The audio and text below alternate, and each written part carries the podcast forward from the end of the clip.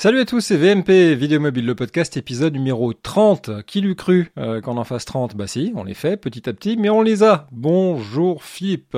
Salut pour ce 30e sporadique épisode de Vidéo Mobile, le podcast. C'est notre périodicité à peu près sporadique. Oui, c'est ça, sporadique. C'est tous les sporadiques qu'on fait ça à peu près. Ah, c'est comme ça, hein. Salut Laurent. Salut Guillaume, salut Philippe. Vous allez bien? Ça va, écoute. Moi, ça va bien. Un peu de repos après les, les rencontres de la vidéo mobile, euh, ça va mieux. Moi, j'ai un peu de repos sous la neige parce que ça n'arrête pas de tomber ici à Helsinki. je crois que j'ai un mètre devant la baraque. Donc, tous les matins, je suis avec ma pelle à neige à dégager les escaliers devant, devant ma maison. J'ai plus besoin d'aller courir. C'est ça l'avantage aussi de vivre en, en Finlande. C'est de l'exercice quand vous voulez, même quand il fait froid. Alors, on a eu plein de choses intéressantes à voir dans l'actu mobile. Pour une fois, ça redevient intéressant. J'ai l'impression de revivre euh, la, magie qu'on avait il y, a, il y, a, 10 ou 11 ans quand on était complètement émerveillé devant euh, ce qui, les possibilités ouvertes devant nous avec l'apparition des premiers smartphones. On a des smartphones pliables, non seulement euh, existants et pas seulement au stade du prototype, mais qui arriveront sur le marché, soit en avril pour Samsung, soit un peu plus tard dans l'année pour Huawei. Donc on a appelle ça des foldables, des pliables. Euh, vous avez vu ça, les, annonces quasi simultanées de, Samsung et Huawei, les gars? C'est plutôt des dépliables, non? Moi j'ai l'impression. C'est pas faux.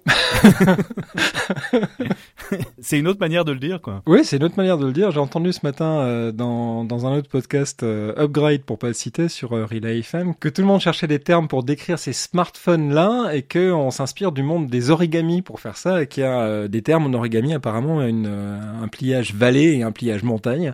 Donc la, la, grande devinette du jour, c'est lequel des deux est le pliage montagne Samsung ou Huawei? Parce qu'ils s'ouvrent pas dans le même sens ces téléphones. Enfin, l'écran est pas du même côté du téléphone. Donc le Samsung, c'est le valet. Le Samsung, c'est le valet. Voilà. Mm. C'est ça, l'écran est à l'intérieur. C'est ça. Donc un, un foldable avec l'écran à l'intérieur ou un pliable avec l'écran à l'intérieur, c'est le choix technique de Samsung qui a fait une grande présentation en grande pompe dans son, son événement annuel où ils ont surtout annoncé la sortie du, du S10, euh, le, le, nouveau modèle phare de la marque. Et euh, le proto plutôt cher puisqu'il a été annoncé à à peu près 2000 dollars US, donc ça fait 1750 euros. C'est cette euh, ce Galaxy Fold avec un écran à l'intérieur et un autre écran à l'extérieur. Alors esthétiquement, ça ressemble un peu à un Nokia communicateur des années euh, début des années 2000, je crois. Je sais pas si vous vous souvenez de ce truc, vous en aviez un? Non, pas du tout. là. Ah, j'ai jamais jamais vu ce truc-là. Oui, enfin le nom me rappelle quelque chose, mais je suis passé à côté. Ah bah c'était un, ça ressemblait à un mini PC portable qui se pliait en forme de téléphone. C'était une brique, c'est un truc super super gros avec un vrai clavier physique à l'intérieur et un écran plus grand à l'époque qui faisait baver tous les fans de, de tech euh, dont, dont euh, moi, euh, mais j'en ai pas eu non plus parce que ça coûtait super cher et je devais être étudiant à l'époque. et dans le principe, ouais, on a un écran à l'extérieur, qui est l'écran principal du téléphone, qui est assez petit pour un smartphone moderne. Et puis, lorsqu'on va déplier le Samsung Galaxy Fold, on a un grand écran OLED qui se qui se déplie comme un comme un papillon. Donc, ils ont été assez comment dire Ils ont pris toutes leurs précautions avec les journalistes au moment où ils ont présenté le truc parce qu'ils ont laisser toucher personne euh, mm. au moment de la présentation. Moi, ça m'a rappelé quelque chose quand on raconte la première présentation de l'iPhone par ah Steve Jobs. En fait, il était complètement buggé, il y avait rien qui marchait. Enfin, si, il y avait deux trois trucs qui marchaient, mais il fallait absolument qu'il suive scrupuleusement l'ordre des étapes qui avaient été définies lors des répétitions, parce que si jamais il sortait de ce qui était prévu, personne chez Apple ne savait ce qui allait euh, ce qui allait arriver. Donc, je pense que il devait être à peu près dans le même état de préparation, j'imagine, en tout cas chez Samsung, euh, quand ils ont présenté le, nouveau euh, dépliable. Mais ce qui est assez bluffant, c'est qu'ils ont annoncé non seulement un tarif et une commercialisation avec une date ferme, le 26 avril prochain aux États-Unis, euh, en Europe le, le 3 mai. Euh, donc c'est, ce sont des, euh, dates auxquelles Samsung s'est engagé à livrer ce produit qui sera probablement dans sa première version pas super, mais euh, qui est une des plus grandes avancées techniques qu'on a vues dans le monde des smartphones depuis euh, depuis l'iPhone. Ouais, non, c'est ça. Ce qui est, ce qui est quand même intéressant, c'est que l'innovation maintenant, elle est, elle est du, du, côté asiatique. Là, pour la pour une fois, enfin c'est pas pour une fois, ça fait quand même quelques années qu'il se passe plus grand chose chez Apple, et que là, euh, bah, la, la, la, grosse nouveauté, elle, elle démarre du, du, du côté du côté Samsung et Huawei en même temps. Alors c'est d'ailleurs se demander s'il y en a pas un qui a accéléré son annonce pour pour coller les, les basques de l'autre, mais en tout cas, il se passe vraiment quelque chose de, de nouveau et c'est du côté Android que ça se passe. Bon, en tout cas, c'est Samsung qui les fabrique ces écrans. Donc c'est vrai que toute la recherche et développement, euh, Samsung est un des meilleurs fabricants d'écrans OLED au monde aujourd'hui. Ils ont la technologie, ils ont investi massivement pour pouvoir développer ces fameux écrans pliables. Alors on a déjà vu apparaître sur quelques trucs, mais c'était assez euh, à la marge de, euh, de, de, du marché principal, du, du marché grand public. Aujourd'hui, ça arrive. Alors évidemment, nous, ça nous intéresse parce que c'est une espèce de, euh, de, de, recette miracle pour faire de la vidéo mobile. On va le deux en un. Et ouais, enfin, tu, on, est toujours là à, se, à se, poser de grandes questions sur ouais, mais comment est-ce qu'on tourne, avec quoi on monte, est-ce qu'il vaut mieux tourner sur une tablette pour pouvoir monter sur un grand écran tout de suite? Bah là, on a les deux à la fois. On peut avoir un facteur de forme compact pour pouvoir tourner, et puis on va déplier le machin et on a une belle, une belle surface pour monter sur KineMaster et pas LumaFusion parce que c'est ouais, c'est ça. Voilà, il faut qu'il faut qu'il y, ait des applis qu'il y avait aujourd'hui et pour l'instant euh, voilà, elles se elles se battent se battent en duel, mais on va en reparler un peu un peu plus tard. Oui, c'est ça. dès qu'il y aura les applis, on pourra effectivement monter aussi bien sur un Android avec un grand écran qu'on peut le faire de l'autre côté. Mais on en rêve. Philippe, c'est le genre de choses qui te plairait d'avoir une solution comme ça? Euh, Oui, mais moi je pense que ça répond à pas mal de, de choses qu'on qu'on rencontre en formation justement où où beaucoup de gens se plaignent à juste titre que au niveau du montage, l'écran du smartphone est, est petit. Et même sur des, des modèles plus euh, l'écran enfin les doigts restent gros par rapport à l'écran ou l'écran euh, petit par rapport à la taille des doigts. Et c'est vrai que on peut on peut gagner en, en confort. Après moi ce qui ce qui me m'inquiète plus ou me je sais je j'ai du mal à parce que comme toi je pense que le les premières versions risquent d'être très améliorables euh, on va mhm. dire. Il y a une autre question qui se pose et sur pour l'instant j'ai rien vu là-dessus et pour cause, c'est la question du vieillissement. Euh, parce que on plie, on replie, on déplie, etc. Jusqu'à combien de, de, fois on peut le faire sans que ça n'impacte la qualité euh, euh de l'écran et sa je sais pas comment on doit dire ça, enfin le fait qu'on puisse euh, parce qu'il va encore marcher au niveau de la pliure quoi. Hein, ouais ouais c'est ça c'est ça la, la, la, la, grosse question.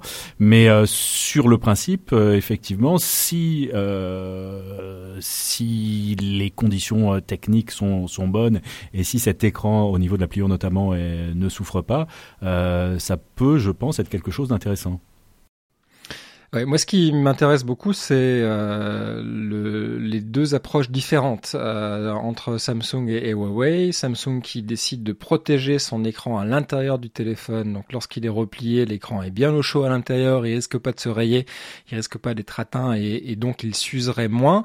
Le grand écran, parce qu'il y, y a, deux écrans. Il y a le petit écran à l'extérieur et le grand écran à l'intérieur. Voilà. Contrairement à Huawei, qui a choisi une approche avec un seul écran, mais qui est à l'extérieur du téléphone. Donc, on on a l'écran qui, une fois qu'il est replié, va avoir une taille supérieure à celle de l'écran externe du Samsung, avec une, vraie grande dalle comme euh, quasiment celle des meilleurs téléphones du marché aujourd'hui. On a quasiment toute la surface qui, est occupée par des pixels.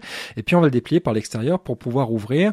Euh, d'un point de vue esthétique, moi j'aurais plutôt tendance à, pencher du côté euh, Huawei. Après, la, vraie question, ça va être la question de l'usure, parce que comment euh, est-ce que l'écran va résister à, la poussière qui se trouve au sable pire euh, sur la table lorsqu'on va poser le téléphone? Parce que forcément, on va le poser sur un, une des moitiés de l'écran, quelle que soit la manière dont on va poser le téléphone, on va forcément le poser sur l'écran. Aujourd'hui, personne ne pose son smartphone du côté de l'écran. On, on, y tient comme à la prunelle de nos yeux. Généralement, c'est la première des choses qu'on va qu'on va protéger Comment est-ce qu'on va pouvoir mettre des protections sur ces écrans-là pour qu'elles suivent la pliure, euh, qu'elles créent pas une espèce de bulle ou de euh, de crevasse, boursouflure, montagne, euh, voilà une boursouflure, un truc qui fait que euh, ça va rendre la chose très moche. elle va se sentir au, toucher et, et, et, ça risque d'être assez assez dégoûtant à utiliser après après quelques pliages dépliages. La, la, chose qui me fait pencher du côté Samsung, mais même si je trouve qu'il est assez laid euh, dans, sa forme actuelle, c'est que ça reste Samsung qui a fabriqué l'écran. Donc ils savent, euh, ils connaissent les, limites de, leur, de leurs écrans. Euh, J'aurais tendance à penser que s'ils ont choisi un design où l'écran est protégé et plié vers l'intérieur du téléphone, c'est parce qu'ils ont parfaitement conscience des limites de, leur écran OLED et puis de la durabilité de l'écran.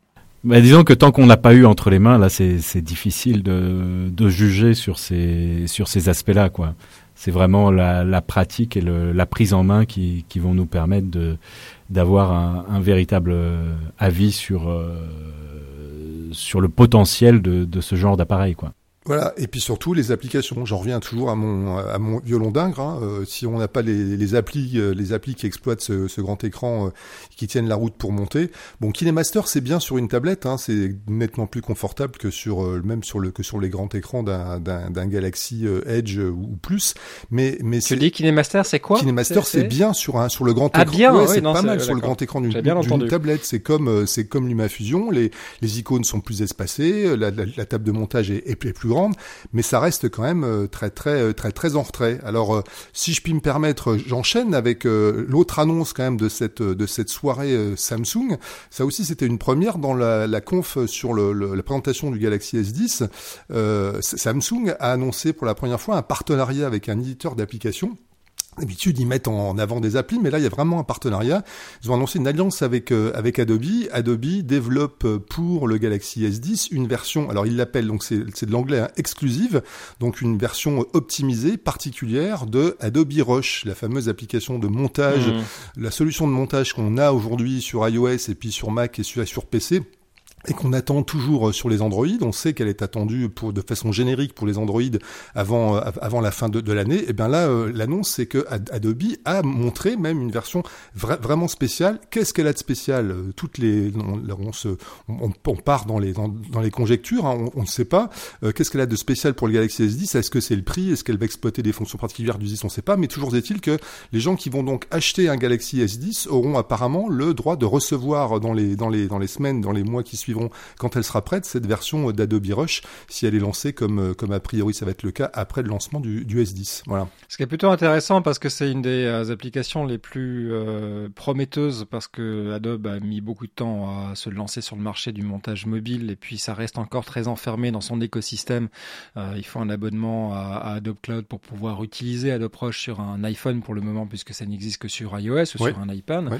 Et tout le stockage des Rush donc se fait dans euh, dans, sur les serveurs d'Adobe. De moyen de. C'est une option, hein, Guillaume. C'est une option, c'est-à-dire qu'on on monte les, les, les rushs qu'on a sur son téléphone et on a la possibilité, dans, pour chaque projet, de synchroniser ces données effectivement dans le cloud. Auquel cas, on retrouve ensuite ces projets sur n'importe quel ordinateur, voire depuis depuis une, une version de première. C'est juste une, une, option à cocher pour chaque pour chaque projet concret. Oui, mais c'est la seule façon de pouvoir commencer sur un smartphone et terminer sur euh, première, si je me trompe pas. Absolument, mais je vais même plus plus loin. C'est la seule. C'est du coup cette solution est la seule aujourd'hui qui te permette de passer de l'un à l'autre et de revenir. C'est-à-dire tu peux commencer sur ton téléphone, mmh. tu continues sur ton ordi et puis tu retournes sur ton téléphone après et tu peux même finir sur le téléphone. C'est vraiment euh, le, le, le, fait d'avoir les, les, les, les rushs dans, dans, le cloud et le projet dans le cloud fait qu'on est véritablement cross-platform. C'est pas je commence sur un et je finis sur l'autre, c'est je passe de l'un à l'autre comme je veux autant de fois que je veux. Voilà. Moyennant l'instabilité encore pour l'instant de la de la solution et, et, et les bugs assez assez récurrents qu'elle qu'elle rencontre. En tout cas, c'est mon c'est mon expérience jusqu'ici. Ah bah écoute, euh, moi des bugs j'en ai vu dans d'autres solutions dont on va parler après, mais dans celle-là et pour ce que ce que j'ai fait, y compris avec des projets avec euh, quatre couches, avec des polices importées installées sur mon sur mon smartphone, j'ai jusqu'à présent assez peu de. Par moi j'ai des bugs de synchro, où il y a une petite traîne dans l'affichage des dans l'affichage des, des rushs, mais j'ai pas de bugs majeurs. Il y a des petites imperfections, c'est clair, mais franchement je trouve l'application euh, assez fonctionnelle globalement et, un peu sur sur tous les devices. En tout cas, oui. quand, quand je disais que c'est prometteur, c'est que euh, on, en est à un stade assez euh, pas embryonnaire parce que c'est abouti c'est sur le marché, mais on est au début de l'histoire sur euh, Adobe Rush et, on, ne demande qu'à voir ce qu'ils sont capables de faire en sachant qu'ils ont une grosse expérience du montage sur non linéaire sur PC et sur Mac. contre LumaFusion qui a mis deux ans à arriver là où ils sont aujourd'hui, Adobe Rush risque de venir avec des fonctionnalités qui vont dépasser parce qu'ils peuvent tout d'un coup décider de claquer dans les doigts et puis de mettre une équipe de 30 développeurs sur Adobe Rush parce qu'ils se rendent compte qu'il y a un besoin alors que l'humain, ils resteront euh, la, poignée qu'ils sont aujourd'hui. Euh, il y a cette capacité de pouvoir mettre des ressources supplémentaires parce qu'on a un gros groupe derrière comme Adobe, qui s'ils sentent que le marché est mûr, qu'il y a une vraie demande, euh, vont, pouvoir nous offrir des fonctionnalités qui dépassent nettement ce qu'on peut avoir aujourd'hui. Donc ça, ça, me rend assez optimiste sur l'arrivée d'Adobe Rush. J'attends de voir comment ils se dépatouillent sur Android. C'est assez intéressant de voir qu'ils ont fait un partenariat exclusif avec Samsung. En, en, gros, c'est bon, allez, on va aller s'associer avec ceux qui qui ont l'écosystème ou la plateforme la plus cohérente et la plus proche de ce qu'on peut retrouver chez un Apple par exemple, pour pouvoir être sûr que ça marche sur uniquement le S10 parce qu'ils ont rien dit de plus pour l'instant. Il s'agit pas de d'adapter ça de manière rétroactive sur les S8, les S9 ou, ou d'autres. C'est uniquement pour un téléphone. Donc je pense qu'ils sont en train de tremper un, un orteil dans l'eau pour voir comment ça peut se passer. On est très loin encore d'avoir une application générale sur, euh, sur l'ensemble de, de la plateforme Android. Absolument. Si on revient sur le, la conclusion un peu euh, de Laurent lors des, des rencontres euh, de la vidéo mobile, il y a un champ euh, tout à fait euh, énorme qui s'ouvre sur sur ces applications ou sur ces solutions cross-platform.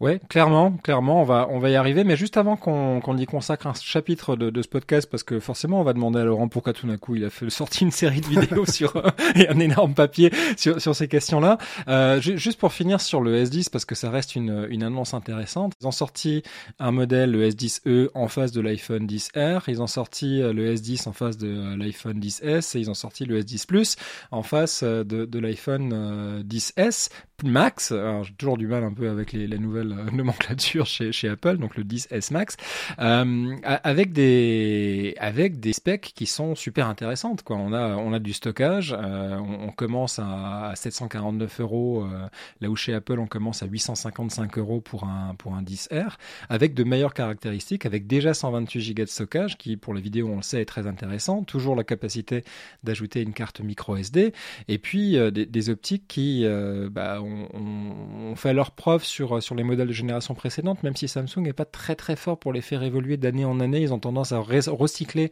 euh, sur deux générations au moins les, les objectifs qu'ils avaient. Mais, mais sur cette nouvelle gamme-là, je pense qu'on va avoir des choses intéressantes. Et encore une fois, la combinaison entre Adobe Rush et ça peut devenir une solution de montage sur Android qu'on attendait. C'est-à-dire que d'avoir une stabilité parce qu'on se concentre sur une seule plateforme, même sur un seul modèle de téléphone, euh, avec des, euh, des caractéristiques qui sont, euh, qui sont maîtrisées. Donc voilà, le, le, S10 entre le S10e, ça démarre à 749 euros et puis le euh, S10 Plus, qui a un grand écran, euh, très grand écran même de, de 6,4 pouces, euh, arrive jusqu'à 1609 euros. Donc on est en, en, quasiment en frontal de manière tarifaire sur sur ce que propose Apple. Donc tout le monde a hurlé en disant oula c'est super cher les iPhone 10. Oui c'est vrai c'est super cher, mais quand Samsung veut faire de l'argent et veut montrer de la tech, ils se rendent compte qu'ils arrivent à peu près au, même, euh, au même tarif. Donc, si on passait un peu côté montage des choses, Laurent, tu as publié sur videoonline.info un long papier accompagné d'une série de vidéos pour aider les gens à résoudre un problème. Quel est ce problème? Ben, Le problème, c'est le problème qui apparaît très vite dans les formations chez les gens qui débarquent, euh, qui commencent à monter sur un smartphone et qui disent euh, Ah bon, et je peux continuer à monter sur mon ordinateur Et à chaque fois, on est contraint de dire aux gens ben, écoutez, non, euh, on est, on est parti là pour vous montrer comment on utilise un outil, de, outil de montage 100% smartphone. Il y a des solutions, mais ça faisait plusieurs années que je disais il y a des solutions, mais elles sont un peu alambiquées, elles concernent pas tout le monde, que certains devices, etc. Et donc, je m'étais dit il faut que je m'intéresse à la chose. Et puis, et puis euh, Rush, euh, Rush est arrivé, mais dans le prolongement de quelque chose qui existait déjà. On va en parler en, en, en détail, mais on, on, avait parlé il y a quelques années de ce de ce trublion euh, qui s'appelle qui s'appelle City Producer, qui maintenant s'appelle City Pro. Et City Pro, quand on l'a découvert il y a deux ans maintenant, on a tous été totalement bluffés par cette mmh. possibilité qu'il avait d'exporter les montages créés dans cette application sur le smartphone, de les exporter, d'en faire une, de faire un, un, fichier FCP XML, donc un, un, un, joli fichier XML compatible avec Final Cut Pro 10 et d'envoyer les, une partition ouais, en gros. Voilà. L'idée c'est que c'est une partition, une fiche et euh, tu vas simplement c'est un fichier extrêmement léger qui se compte en quelques dizaines de kilooctets qu'on va pouvoir balancer sur euh, sur son ordinateur et puis à condition que les rushs soient présents sur l'ordinateur, voilà. la partition va simplement pointer ensuite et faire faire son petit business pour pouvoir recréer le montage dans, dans Final Cut. Et ça c'est vrai que je me souviens de la salle d'applaudissements qu'avait reçu euh, City Producer à l'époque pour euh, au moment où ils ont fait cette démo sur scène euh, lors des premières rencontres de la vidéo mobile 2000, c'était euh, c'était quelque chose. Absolument, c'était vraiment c'était voilà le, premier prolongement. On commence sur un smartphone, on finit sur on continue sur un ordi et en plus avec un avec un outil de référence Final Cut. Donc forcément, ça faisait ça faisait baver tout le monde. Donc dans les formations, quand on expliquait aux gens il y a quelques il y a quelques temps qu'il y avait le choix entre ça, euh, donc euh, City Pro, mais City Pro ça concerne pas tout le monde, hein, ça concerne vraiment des pros et des j'ai envie de dire des, des, des purs players. Et puis il y avait une solution une solution d'entrée de gamme, on va dire, avant l'arrivée de Rush, qui s'appelait iMovie, c'est-à-dire que quand on avait un, un iPhone qu'on montait sur euh, sur iMovie sur euh, sur un iPhone et qu'on avait la chance d'avoir un Mac chez soi équipé lui-même d'iMovie puisque le, logiciel de montage est, installé gratuitement sur les Macs, il y avait une passerelle. Alors au départ, elle était un petit peu compliquée parce qu'il fallait passer il fallait passer par le cloud et finalement j'ai raté. Je vous avoue que je sais pas à quel moment euh, le truc a basculé, mais Apple dans une mise à jour d'iMovie a permis finalement d'exporter le projet, d'envoyer le, le, projet via, AirDrop. Et là, c'est une une porte qui s'est ouverte. Moi, quand le jour où j'ai découvert mmh. cette fonction, vraiment découvert que ça devenait quand même assez magique, ça marche plutôt bien. Voilà, et on peut simplement faire un, partage de son de n'importe quel projet iMovie et, et on l'envoie via, AirDrop en tant que projet iMovie vers vers un appareil connectant en AirDrop, évidemment, idéalement idéalement un, un, un, Mac et on récupère son projet à l'identique, ce qui du coup devient absolument génial pour le, la titraille par exemple, pour tout ce qui est texte. On sait à quel point euh, iMovie euh, iOS est très limité côté côté titraille. On a des on a des thèmes, des, des, des principes de mise en place et toujours cette typo bâton euh, blanche placée où, où, elle doit être et dont on peut modifier ni la couleur, ni la taille, ni la police, et ben là, en envoyant son projet sur iMovie Mac, on a accès à tous les réglages qu'on veut et tous les changements, toutes les personnalisations de, la typo.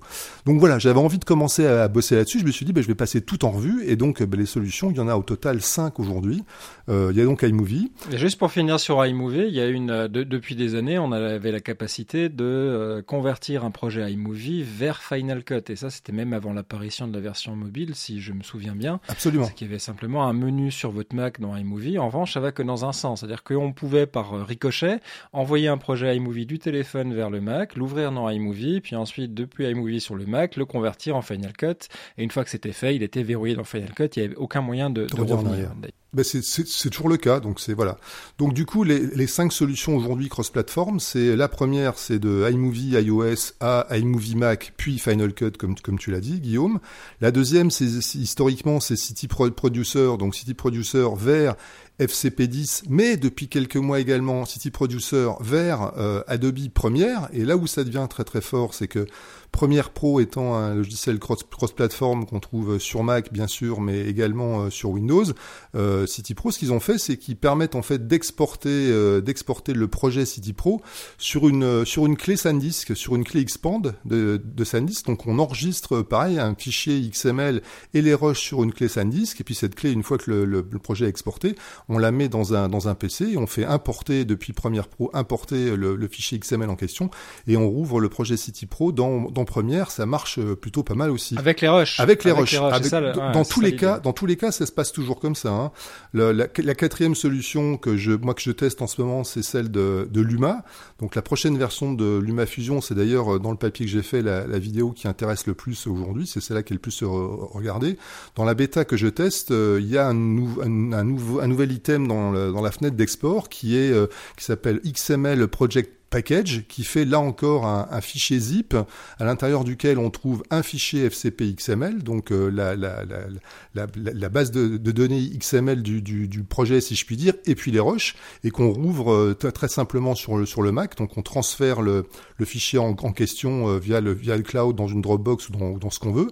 Et puis la dernière solution, la cinquième, c'est celle d'Adobe Rush. Adobe Rush qui permet aujourd'hui de monter, comme on l'a dit, sur le smartphone, de continuer sur un ordi, de le rouvrir dans, dans Première. Voilà, il manque juste une sixième étape euh, qui arrivera d'ici la fin de l'année. C'est euh, l'UmaFusion encore, mais cette fois-ci vers Premiere Pro. Donc pour être tout à fait précis, aujourd'hui, Luma, l'export vers Final Cut, c'est une version bêta qui sera disponible a priori euh, dans le courant dans le courant de l'année. Ils ont dit d'ici l'été. Je pense qu'elle est prévue pour le pour le mois de juin. Et ils travaillent. Là, ils, ils demandent aux bêta testeurs de, de tester euh, sous tous les plis le, le, les exports, Absolument. parce que ça va sûrement poser des problèmes sur les effets, plein de choses qui sont ah bah, qui vont au-delà du simple bout à bout. Il y a énormément de choses à, à valider, mais mais ils nous ont confirmé aussi quand on les a vus au rencontre de la vidéo mobile qui travaillaient sur cet export vers vers Premiere. Voilà. Ça, c'est pour la fin de l'année, vraisemblablement, pour une autre version à venir. Donc voilà, donc, il y a un vrai besoin. Il y a un vrai besoin, il y a une vraie demande, c'est la vraie tendance en, en, ce moment. Je vous ai saoulé, hein, c'est ça? Je, je, sens que je vous ai saoulé avec. Non non, non non pas du tout, non non non non non, mais, on avait on avait peur de on avait peur de s'ennuyer. Moi je suis pas je suis pas encore archi archi convaincu sur sur les téléphones dépliables ou pliables, etc. Mm, ça peut être intéressant, mais je pense que c'est pas c'est pas tout de suite. En revanche, je pense que pour euh, les problématiques qui sont euh, rencontrées aujourd'hui euh, le plus fréquemment par beaucoup beaucoup de gens, le fait de pouvoir commencer son montage ou à minima une sélection de plans et un, et un rapide bout à bout et de pouvoir le, le terminer sur sur son ordinateur, je pense que c'est c'est quelque chose qui va changer la vie de, de, de pas mal de gens quoi. Oui, absolument. Puis je pense qu'on va on va voir des solutions collaboratives se mettre en place aussi. Absolument. Ça, des gens absolument. Qui vont commencer euh, très vite et puis il y aura des euh, des, des maquettistes, des, des voilà des. Et ça, c'est des c'est des problématiques qu'on qu'on rencontre euh, nous dans des dans des chaînes de télévision où les gens sur le terrain peuvent filmer, commencer à première sélection dans une interview, dans un certain nombre de, de plans d'illustration et ensuite tout envoyer à la rédaction où quelqu'un se charge de la finalisation des euh, de tout ce qui est titre, euh, etc. Et effectivement, on est sur sur des demandes de plus en plus euh, souvent de cet ordre-là. Oui, puis d'autant plus qu'aujourd'hui, ça se fait de manière brouillonne et artisanale. C'est-à-dire qu'on va envoyer quelqu'un qui va aller faire un live quelque part, on lui demande pendant le live de faire quelques plans, on va récupérer le flux cradouille de euh, Facebook et puis euh, arranger une première version avec ça en attendant d'avoir les rushs propres et de refaire quelque chose. Mais le fait d'avoir, et ça la 5G va, va, va faire exploser ces usages-là, quand on aura des grosses capacités, on n'aura même plus besoin de stocker en local sur le téléphone nos rushs, on pourra streamer directement les, les, les images. Et puis, alors pour le live, c'est c'est génial parce qu'on pourra faire de la 360 en live si on a envie, euh, avec une très très bonne qualité, ou, ou, de la vidéo 2D si on a si on a toujours envie. Mais pour le tous les aspects collaboratifs et puis la couverture de gros événements, le multicaméra, des choses comme ça, la réalisation, ce qui se fait aujourd'hui sur euh, la couverture des, Jeux Olympiques par exemple. Quand vous avez des JO aujourd'hui, il y a un truc qui a rendu très triste l'essentiel des techniciens qui pendant des années sont partis aux quatre coins du monde pour couvrir les JO, les JO parce qu'à chaque fois qu'une chaîne de télé allait sur un événement comme ça, ou une Coupe du Monde ou ce que vous voulez, on trimballait tout un barda technique, on trimballait tous les techniciens, la régie, pour tout faire sur place, et on envoyait ce qu'on appelle un, programme euh, prêt, prêt à diffuser. Aujourd'hui, c'est plus le cas depuis euh, quasiment dix ans. On envoie toujours les caméramans et puis euh, les journalistes, mais on, tout, est fait avec des caméras sur IP. La réalisation se fait à distance. La réalisation des JO que couvre France Télévisions à Pékin, c'est fait depuis Paris, par exemple. en, l'occurrence, c'est les Suédois qui l'avaient fait peut-être pour la première fois pour les Jeux de Pékin, mais France Télé a suivi pour les pour les suivants. Je suis pas super fort en date de JO. Donc euh, si vous voulez m'aider, vous êtes les bienvenus. je sais plus où étaient les, les derniers. Mais c'est-à-dire que la technique euh, et, la, solution, c'était d'avoir encore quelque chose de lourd, mais ce qui rendait possible cette, euh, cette, ce déploiement-là, c'était d'avoir une grosse fibre, une bande passante qui était suffisante, qu'on achetait, qu'on louait et qui faisait la joie d'ailleurs des telcos sur place au, moment des JO pour avoir une, une, bande passante garantie pour envoyer euh, plein de flux vidéo différents qui permettent une réalisation à distance. La 5G va ouvrir ça complètement en, wireless, on va faire ça sans fil. On pourra aussi acheter du débit garanti aux opérateurs, ils seront ravis de, vendre des débits garantis et on pourra faire euh, plein, plein de choses comme ça. Et, et alors pour, euh, pour du, du, quasi live, faire des éléments à valeur ajoutée avec du graphisme, avec des titres, avec des extraits, avec ce que vous voulez, euh, en, en, léger différé. Et puis pour du live en faisant des, des réals multicam avec avec plein d'iPhone, comme euh, comme euh, Samsa l'avait fait à la fête de la musique, mais pour le coup avec une, une qualité euh, vraiment vraiment bluffante. mais c'est ce qu'a présenté la, la BBC euh, à l'occasion des, des rencontres avec leur leur programme de recherche qui s'appelle Cognitus, qui permet euh, de faire ce que tu décris avec de la 4K euh, tourné en live par des tas de de smartphones sur un événement quelconque. Et si les gens donnent leur accord, la BBC peut récupérer les différents flux en 4K et faire une euh, réalisation euh, en live. Donc ils ont fait ce, ce test-là, ça fonctionne déjà, mais ça attend véritablement la, la 5G pour, euh, pour avoir son son heure de gloire en quelque sorte. Donc ouais, ça, ça redevient excitant le monde des smartphones, je trouve. Oui, il se passe quelque chose. 2019. Alors, ce qui sera intéressant, c'est de voir ce que ce qu'Apple euh, fera aussi, parce que forcément, ils sont en train de tester euh, des, des, des, écrans pliables. Euh, on sait que l'approche d'Apple, c'est généralement d'attendre que soit mûr avant de sortir une technologie. Hein. On a eu des téléphones tactiles avant que l'iPhone ne sorte, mais c'était, on s'en souvient plus parce que ça a floppé. C'était HTC, non, qui avait sorti le, un iPhone avant l'iPhone. Oui, si je me souviens bien. Alors la marque euh, iPhone avait été euh, appartenait à Cisco, mais tout ce qu'ils faisaient c'était de la téléphonie IP en entreprise avec. Ils ont dû euh, racheter la, la, marque iPhone. Non, mais je parlais pas de la marque, je parlais d'un téléphone tactile directement connecté à Internet. Euh, il y avait HTC qui avait fait ça. Et, donc voilà, l'idée c'est que euh, Apple attend que les ingrédients forment une, euh, une sauce qui soit, qui soit cohérente, quelque chose qui fonctionne, qui, qui ait un, un, scénario d'utilisation qui soit attractif. Donc on, on, va voir ce qu'ils vont sortir. je pense qu'il ne faut pas s'attendre à, à, quelque chose de, sur ce marché-là avant 2020. mais, mais, ce qui donne une avance à, à Apple, même si pour l'instant c'est Samsung et Huawei qui ont gagner les premiers, c'est leur savoir-faire en termes de software, parce que et Samsung et Huawei ont soigneusement évité de parler de la manière dont Android fonctionne avec euh, ces grands écrans pliables. Qu'est-ce qui se passe quand tu déplies ton écran? Qu'est-ce qui se passe quand tu le replies, quand tu le ah, tournes? euh, Les interactions, tout ça on ne le sait pas. Euh, il y, a, y, a, deux écrans sur le Samsung. Hmm. comment est-ce que les applications passent de l'un à l'autre? Est-ce que c'est, On n'a pas vu de démo software. On a vu des images de papillons qui se déplient, mais on n'a pas vu la manière dont les logiciels fonctionnent.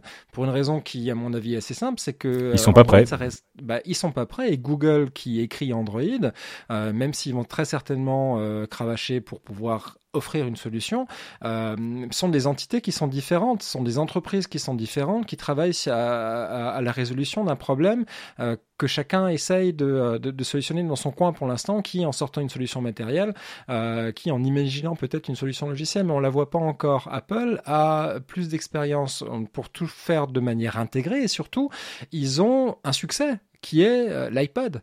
Depuis quasiment 10 ans maintenant, l'iPad est là, il est sorti en 2010 et il se vend, l'iPad. C'est la tablette qui s'est le mieux vendue au monde. Les, les tablettes Android euh, ont jamais vraiment marché, en tout cas pas à, la proportion de, des iPads et ils savent faire du software pour un écran de 10 pouces, une, grande surface. Donc il y a une avance logicielle sur, sur l'expérience utilisateur qui, qui sera assez intéressante pour exploiter.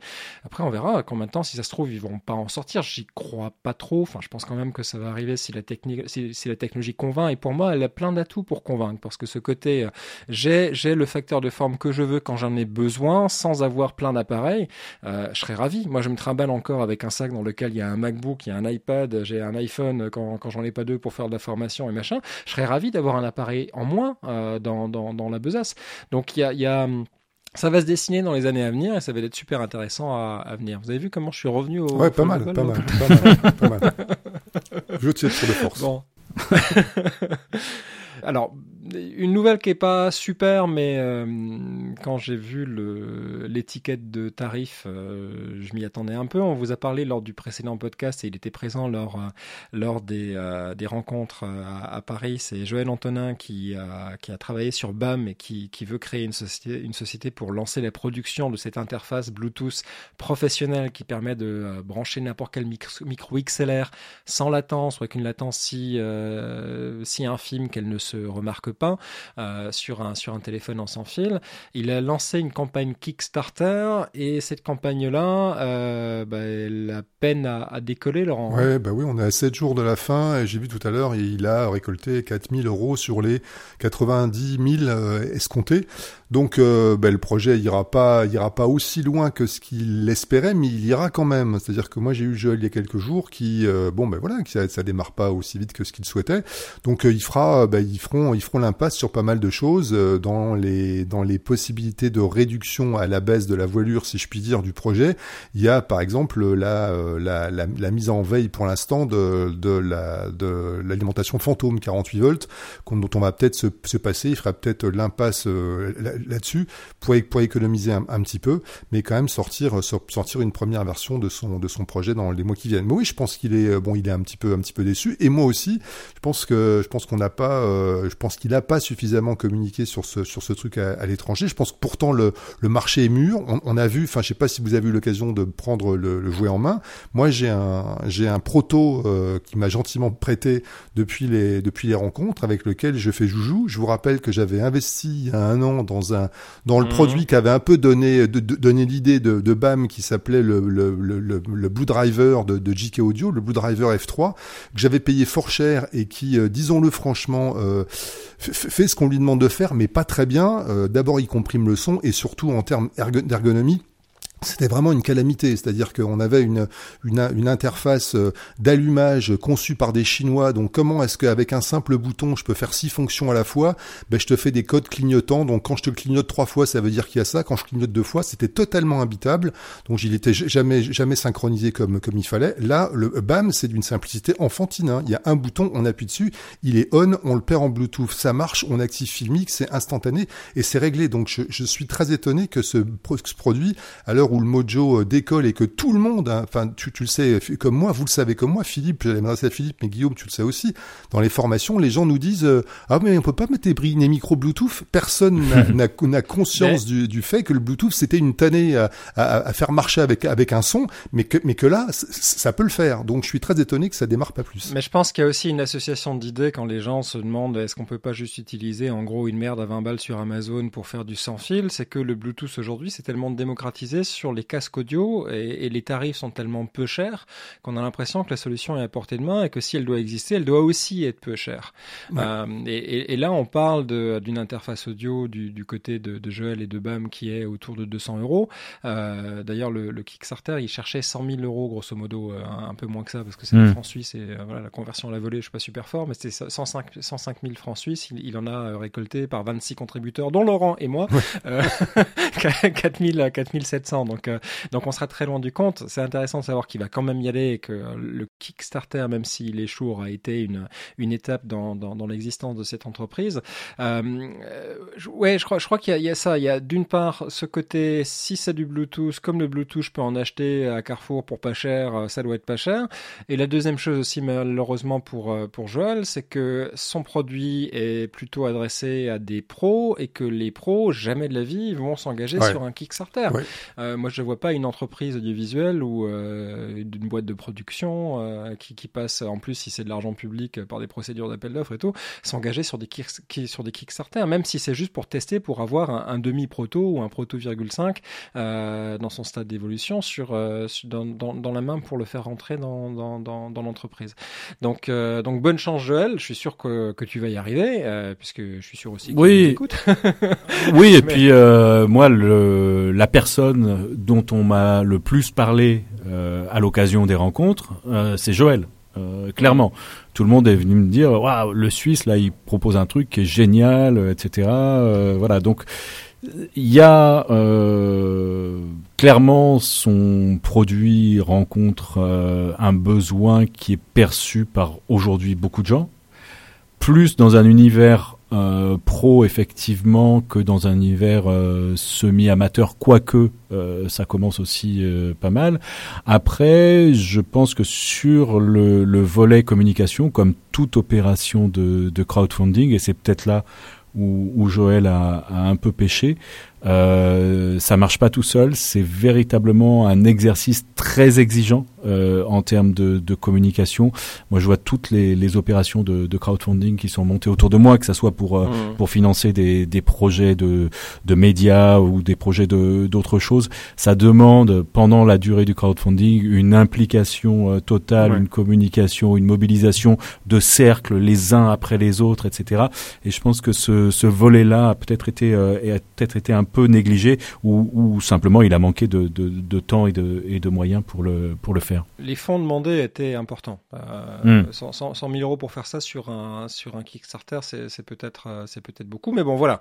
Euh, c'est une étape, ça sert euh, probablement de, de, de leçon, mais on, euh, il, a la peau, il a la peau dure, notre Suisse. Oui, oui et puis il y, a, il y a un prototype qui marche et manifestement il y a une demande. Donc après, il se, la demande n'a pas encore rencontré le, le produit, mais à mon avis, c'est une question de réglage plus qu'une question question de fond. Quoi. Alors il n'y a pas que lui, hein. il y a des nouvelles aussi d'un autre exposant euh, des, des, rencontres avec qui bah, qu'on connaissait déjà puisqu'on avait rencontré Philippe Zovenleiter qui, qui est un des co-dirigeants de MICMI avec qui avait sorti le le le, le, le MICMI, c'était le nom du, du, produit qui était un micro qui se branchait pour enfin un micro enregistreur, c'était ça. Il y avait un enregistreur embarqué, il pouvait envoyer les fichiers en Bluetooth sur le téléphone, mais c'est pas la fonctionnalité phare. Ce qui était vraiment intéressant, c'était la qualité de la capsule qui était embarquée dedans. Bref, ils ont lancé l'entreprise avec ça et euh, ils sont aussi en train de travailler sur une solution, une vraie solution euh, Bluetooth avec une autre approche. C'est euh, un produit qui s'appelle le MicMic Pocket qu'il avait présenté aux, rencontres, dont on a parlé dans le dernier podcast. Mais la nouvelle, c'est que un proto, une deuxième version d'un proto fonctionnel est prévue pour avril. Il m'a envoyé un petit mail la semaine dernière pour pour me proposer de, de bêta tester cet appareil-là. L'approche est intéressante pour moi parce que c'est ce qu'on connaît déjà d'une application audio-vidéo classique, c'est-à-dire qu'on aura un petit boîtier émetteur sur lequel on va brancher le micro cravate qu'on veut et c'est plutôt le type de produit qu'il veut réaliser, plutôt donc un petit micro HF cravate qui est utilisé dans la plupart des équipes par, par la plupart des équipes de tournage aujourd'hui. Un petit machin qui se met dans la poche avec un fil qui dépasse et puis on va le clipper sur euh, sur la chemise ou sur le chandail. Et euh, le, le, produit me paraît, intéressant parce qu'ils ont choisi une connectique mini XLR qui va permettre de choisir le micro qu'on veut pour mettre dessus et que c'est pas quelque chose qui va se mettre euh, au cul d'un micro main et, je pense que c'est c'est ce genre d'application. Moi en tout cas quand, quand je tourne je préfère avoir avoir un micro HF euh, cravate sur, euh, pour, pour, euh, pour avoir les, les, les, interviews certes, mais aussi surtout tous les sons d'ambiance qui vont aller être glanés pendant le tournage. Ça donne une présence pendant le tournage qui est plus intéressante que d'avoir constamment à trimballer un micro main et de le mettre sous le nez des, des, des, gens. Donc le, le, le Mic Pocket a un prototype fonctionnel sur lequel il travaille qui devrait être disponible pour les bêta-testeurs en, avril. Donc là aussi, le, le, le, le produit avance. Et dans les particularités de, euh, de ce produit-là, c'est qu'ils ont travaillé, parce que c'est quand même d'anciens ingénieurs d'AKG, euh, les, deux créateurs de MicMe, ils ont particulièrement travaillé sur la qualité du son. Et ce que j'ai pu entendre pour l'instant des protos est plutôt impressionnant. Et avec une durée de vie euh, sur la, la, batterie qui est juste bluffante. Quoi, hein. C'est six mois de durée de vie en, en veille et plusieurs centaines d'heures en utilisation, ce que je connais pas moi dans le monde professionnel sur des, sur des micros HF. Donc euh, j'attends de voir parce que pour l'instant c'est sur du papier. Mais, mais si MicMe Pocket euh, arrive, euh, arrive à, livrer ses protos en, avril, ben on vous livrera dans ce podcast les, les résultats des, des, tests et probablement aussi dans une petite vidéo. Ouh, voilà, ça c'est pour le micro. On a tendance à parler vite quand on a plein de trucs à dire. Ouais, hein. je confirme. Vous avez repéré des plans matos sympas ces temps-ci? Philippe, t'as vu quelque chose? Euh, Non. Non, non. Philippe dormait. Philippe, c'est pas fini. non, non, non, non, non. Moi, je, je me suis, euh, comment dire, euh, c'est plutôt du. Je regarde beaucoup ce qui se passe autour de Soderbergh et c'est pas, c'est pas une question de, c'est pas une question de, de matos. Et hum, donc, il a tourné son premier film, on en a beaucoup parlé, qui s'appelait Unsane ou Paranoia en français, il y a un peu plus d'un an. Enfin, il est sorti en, en juillet dernier en, en, France et au mois de mars dernier, je crois, aux, aux États-Unis. Il en a tourné dans la foulée euh, un autre euh, diffusé par euh, Netflix. par Netflix. s'appelle High Flying Bird que j'ai regardé ce week-end et je me suis fait suer, mais royalement. Je vous en, je vous en parlerai si vous voulez. et ce qui est intéressant, alors il faut que je retrouve la source, mais il y avait un, papier dans, un canard de, cinéma, enfin dans un site consacré au cinéma américain sur la démarche de, de Soderbergh. Et cette démarche, c'est une démarche de réappropriation en baissant les coûts, euh, il baisse ses dépendances. Donc il est plus dépendant des studios. Il est moins en moins dépendant d'une grosse équipe puisque la taille de son équipe euh, diminue et euh, il regagne de l'indépendance. Et ça, je pense que c'est une notion clé dans tout ce qui est en train de se passer euh, autour du tournage avec smartphone. C'est la même chose que tout ce qui s'est passé avec la mise à disposition d'outils numériques depuis 20 ou 30 ans maintenant. C'est-à-dire qu'on baisse les seuils d'entrée des gens dans un domaine de plus en plus large peuvent s'accaparer les outils. euh, produire euh, des choses, y compris euh, maintenant du cinéma. Et cette démarche-là me semble moi de, de, plus en plus de plus en plus intéressante. Et je vais essayer de, de retrouver le papier pour qu'on puisse le, le mettre, dans, les notes d'épisode. Je me souviens de ce papier. Ouais, je me souviens. En, en effet, j'ai vu ça en effet sur un sur un site très branché cinéma et, et techno de cinéma. Oui, enfin l'univers du cinéma aux États-Unis. Je me rappelle bien de ce papier. Tu as raison, Philippe, de, de le citer. C'était très très intéressant. Ouais, sur ouais, et, sur, sur le fait qu'il en, en plus qu'il qu'il envisageait une production, on va dire, assez intensive, qu'il il avait même des projets hein, de, voilà, de, de, monter une espèce de grosse entité de production pour permettre à des indépendants euh, comme, comme lui de faire des choses rapidement sans les contraintes des, des gros studios. Tout à fait. Absolument, c'est tout à fait ça. Oui, en même temps, c'est, euh, je suis assez dubitatif là-dessus pour être tout à fait franc parce qu'il y a une nouvelle problématique et celle de la distribution. Autant on baisse les coûts de production, mais on a toujours une distribution qui, qui pose problème. Aujourd'hui, on voit que la distribution, même si c'est de moins en moins les grandes salles, et de plus en plus Netflix, Amazon Prime, la plateforme de streaming vidéo d'Apple qui n'existe pas encore mais qui va arriver bientôt. Euh, on lit beaucoup de choses là-dessus et, tous les autres. Et on, on, on, assiste à une espèce de, euh, euh, de contrôle de la qualité de ce qui est diffusé sur les plateformes de streaming. Alors on sait de réputation à travers ce qu'on peut lire d'entretien de producteurs audiovisuels que le plus cool d'entre tous pour l'instant c'est Netflix qui va laisser euh, les, créateurs faire à peu près ce qu'ils veulent, mais il reste financeur. Euh, d'ailleurs, High Flying Bird dont tu as parlé, qui est le deuxième long métrage réalisé sur l'iPhone par Soderbergh, a été exclusivement distribué sur Netflix. Donc on a encore, on a toujours une relation entre producteur et distributeur, alors dont les termes sont certainement plus simples qu'entre un réalisateur d'une production de plusieurs dizaines de millions de dollars, voire centaines de millions de dollars, comme il a pu en faire comme Ocean's Eleven, etc., euh, et, euh, et les producteurs. Et euh, aujourd'hui, il y a cette nouvelle vague ces nouveaux modèles de distribution qui vont faire qu'on va vouloir, on aura plus de concurrence entre les plateformes et donc les plateformes vont faire plus attention à ce qu'elles diffusent. Elles vont vouloir avoir une garantie de qualité. Euh, et c'est aussi le cas sur tous les. On a des associations entre ITV et la BBC par exemple qui cette semaine ont lancé une plateforme euh, numérique pour contrer Netflix. On a aussi en France des, des, des associations entre France Télévisions TF1 M6 pour pouvoir créer une plateforme. Ça s'est fait en Espagne, ça se fait ailleurs en Europe où on a des, euh, des producteurs qui se mettent ensemble pour créer des plateformes de distribution numérique à la Netflix pour pouvoir exister sur ce marché pour que Netflix ne se taille plus la part du lion et ne fasse plus euh, des euh, 80% de part de marché sur le streaming. Euh, et, donc, qu'est-ce qui va faire la différence entre ces différentes plateformes? Ça va être un contrôle de ce qui se passe dessus en disant si vous, si vous allez payer vos 10 euros par mois euh, ou vos 12 euros par mois chez moi plutôt que chez Netflix, vous aurez de meilleurs trucs. Euh, et, et, donc, on aura encore un rapport de force entre les producteurs et les réalisateurs. Donc, je suis pas persuadé que ce soit aussi simple que ça. J'entends ce que dit Soderbergh, mais j'entends aussi qu'il est assez seul à le dire. Dans, parmi les réalisateurs de renom, on n'en voit pas beaucoup d'autres qui. Euh, mais se, ça te rappelle rien? Ça te rappelle rien dans le monde Quoi, des médias il, y a, il y, a, quelques années quand il s'agissait euh, d'aller sur euh, sur internet, de, de, de produire euh, numérique, euh, le nombre de gens qui voulaient pas bouger, qui considéraient que c'était sale, que c'était de, de mauvaise qualité, que c'était pas comme ça que se faisait le boulot, etc. Et on ouais, c'est ce qui est c'est ce qui est en train de d'arriver sur euh, dans le monde du cinéma. Mais c'est pour ça qu'on le regarde, c'est parce qu'il vient de l'autre monde ce qui s'est passé après, c'est qu'il y a une consolidation des acteurs aujourd'hui, ah oui, que tout passe par sûr. Amazon, euh, Google.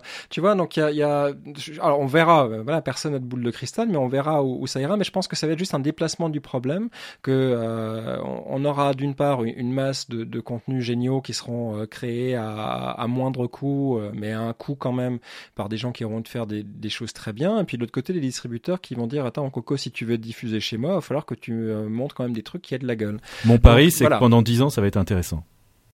C'est fort probable. je dirais plutôt, je dirais plutôt 3. Avant la, avant la normalisation. Ouais. Moi, j'ai vu passer deux petits trucs quand même côté matos. Je suis désolé, je prends la, je prends la balle au bon. Euh, ces jours-ci, euh, d'abord un, une, une, une, actu très marrante euh, d'un produit qui avait été présenté au, en, décembre et puis qui vient de ressortir sur un salon japonais. C'est des Chinois qui font ça, ce qui s'appelle Yongnuo. Yongnuo, c'est un de ces fabricants chinois de pas mal de choses dans le domaine de, de, de la lumière notamment et d'optique. Ils font des optiques euh, pour des montures Canon EF par exemple. Et là, en fait, ils ont montré en décembre et puis là euh, plus avancé un proto d'un appareil photo réflexe ultra plat avec Android à l'intérieur. Donc vous imaginez un truc qui, est la, qui a la gueule d'un smartphone, c'est vraiment aussi plat qu'un smartphone, sauf que c'est pas un téléphone. À l'intérieur, il y a un capteur 4 tiers Panasonic et puis dessus il y a une monture euh, monture Canon EF et par dessus on peut on peut mettre ça. Donc euh, là tu collerais pas le lien dans notre chat super secret pour qu'on voit à quoi ça ressemble Absolument, je te le mets tout de suite. Ben, je te le mets. En fait, j'ai fait j'ai fait un petit papier. J'ai j'ai reproduit la news. Je l'avais revu passer sur News Shooter, mais en fait tout le monde tout le monde l'a repris. Donc je vous je vous la mets. Voilà, vous ça vous le regardez en, même temps. C'est c'est c'est assez euh, rigolo. Bon, euh, fonctionnellement, les gens qui l'ont eu en main disent qu'il y a encore des choses à, à, à perfectionner, notamment dans le dans la partie application, parce qu'en fait il y a une application appareil photo caméra qui est, qui est dedans, qui est, euh, qui est, qui est, assez bof. Mais, mais donc euh, alors que le, que, le, que le réflexe est en train de, de mourir, on sait que le, le smartphone a quand même largement contribué à à faire disparaître l'intérêt pour les pour les capteurs grand format et pour les pour les pour les gros appareils photo euh, de type euh, type 5D enfin ce qu'on appelle les, les, DSLR dans le jargon. Ben là c'est peut-être Android qui va redonner un coup de jeune on va dire à des aux, aux appareils sans, sans miroir hein, aux, réflexes avec un, un, proto que je vous invite à, à regarder. Bon voilà c'est vraiment un prototype c'est pas fini mais c'est c'est assez amusant. Et puis l'autre chose dont je voulais vous parler aussi. Alors attends juste un truc avant que tu enchaînes sur l'autre truc parce que moi ça me rappelle une chose d'il y a 5 ou 6 ans le Lumix CM1, vous vous souvenez de ce truc? Vous vous souvenez pas de ce truc? Pas du tout. Le, le Lumix CM1, c'était un téléphone, un, smartphone Android avec une belle optique Leica qui était disproportionnée par rapport à la taille du téléphone. Euh, alors je peux aussi vous mettre un lien dans le dans les notes d'épisode et puis dans le chat super secret, euh, voilà. euh, et, et, qui avait été un échec cuisant. Je, m'étais jeté dessus, enfin je l'avais pas acheté, mais un de mes co-formateurs à la, à Circom en, avait un. C'était un téléphone assez médiocre, euh, mais la partie, alors je sais plus avec qui Lumix était associé pour fabriquer ce smartphone-là, mais la partie optique était assez géniale, euh, y compris la, partie vidéo, mais ça pêchait complètement sur tout le reste de la, de la plateforme. C'est peut-être aussi ce qui a expliqué l'échec de la chose, mais c'est une idée en tout cas qui revient. C'est intéressant d'avoir revenir du côté, euh, du côté chinois. Donc en gros, on a un smartphone et on a la capacité de pouvoir mettre un gros objectif dessus pour en faire ce qu'on veut. Après se pose la question de l'encombrement. Moi, je, hum, comment dire, à partir du moment où on se déplace avec un machin qui a un objectif euh, qui pèse 800 grammes ou 1 kg et que de l'autre côté on va, on, va avoir un appareil qui va devoir avoir une monture épaisse, costaud, en acier euh, dans laquelle on va faire coulisser, tourner un, objectif, ça va être un, gros smartphone qui sera pas intéressant à utiliser au quotidien en tant que smartphone. On revient encore au début, un peu comme les premiers foldables dont on a parlé au début de ce podcast, c'est des gros machins pour l'instant. Là aussi, ton euh, Yongnuo c'est un, un, gros machin. pourquoi ne pas prendre directement un, un, petit Lumix qui euh, ne fait qu'une chose, de la vidéo et de la photo, mais qui le fait très bien? Euh, je, je, suis assez dubitatif sur ce genre de format. Juste pour rebondir sur ce que tu dis, Guillaume, là, il s'agit pas d'un, il s'agit pas d'un smartphone. Hein. C'est vraiment Android qui est qui est mis dans quelque chose qui n'est pas un téléphone. ce truc ah. n'a absolument pas des fonctions de, de téléphone. C'est un boîtier avec un grand écran qui fait toute la surface du boîtier à, à, l'arrière. Android est, réduit à la portion congrue, juste avec une avec une application pour pouvoir pour pouvoir piloter euh, la caméra et deux trois et deux trois fonctions d'organisation, mais il n'y a pas de il y a pas de connexion à des, à des réseaux mobiles si je ne m'abuse. Je crois que j'ai une connerie parce que je me semble avoir vu un slot un slot SIM dedans. Toujours est-il que c'est pas il n'est pas conçu comme comme comme comme un téléphone. Hein. C'est c'est vraiment autre chose. En, Android Alors, pilote. je vais faire un truc. Écoutez. Ça, c'est quoi? C'est un bout de clavier? Je viens de m'abonner à ta, à ta newsletter. Super Merci. cela dit, cela dit, je sais pas si elle fonctionne parce que je crois que je me suis abonné et que je la reçois jamais. Mais non, parce qu'en fait, il faut que je que je, que je l'envoie et je l'envoie pas. Voilà, c'est tout simplement ça. Euh, voilà.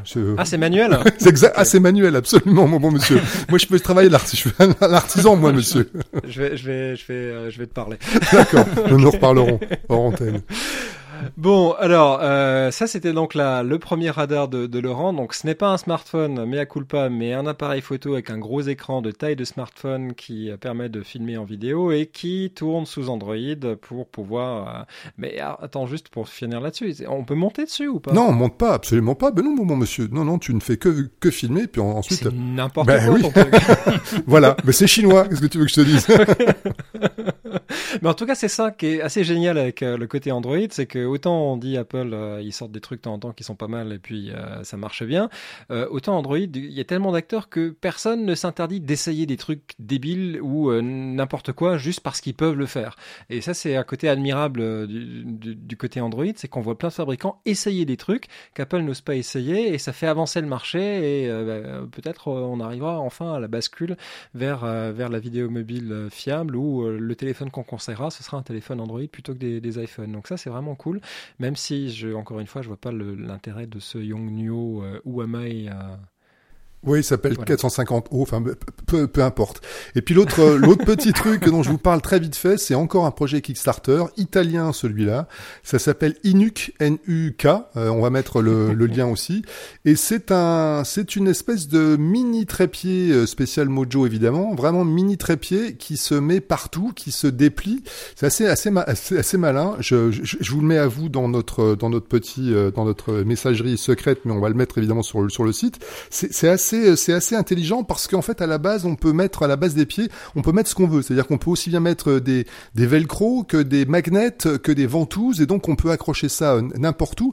Il y a même une poignée qui permet de le tenir euh, dans la main, de déplier ces parties, euh, ces, les, deux parties trépieds qui du coup ne servent pas, on a besoin que d'un pour le tenir, s'étendent sur les côtés sous la forme d'ailettes et sur ces ailettes on va pouvoir venir mettre un micro par exemple et une LED. Voilà, donc c'est des, Italiens qui ont pensé ça. Ça vaut pas très cher, ça vaut une quarantaine de d'euros dans, dans, le Kickstarter. Bon, c'est encore un de ces trucs euh, qu'on achètera ou qu'on achètera pas puis qu'on utilisera une fois, mais je trouve le concept à nouveau euh, à, nouveau intéressant pour les gens comme nous qui avons envie de dépenser des sous. C'est un look euh, Goldorak pour ceux qui n'ont pas l'image. Exactement. ouais, allez regarder l'image dans les notes d'épisode, c'est c'est vraiment pas mal. Ouais, c'est enfin ce qui est intéressant, c'est que c'est peu encombrant, c'est-à-dire que c'est un c'est un trépied qui se replie vraiment et qui une fois qu'il est plié a, a une taille de smartphone. et, et enfin un, trépied slash euh, porte-accessoire multi euh, multi compétent ou polycompétent, je sais pas comment on pourrait dire. Euh, ouais, c'est pas mal, c'est pas mal. il est où le Kickstarter? Il y a un lien dedans? Oui, il y, a, le lien dedans. Ouais, je vais te, je vais, te le mettre. T'inquiète pas, je te l'envoie. Donc voilà pour les. Alors niveau matos, ce qu'on ce qu'on a vu. Il est pas bien barré encore le.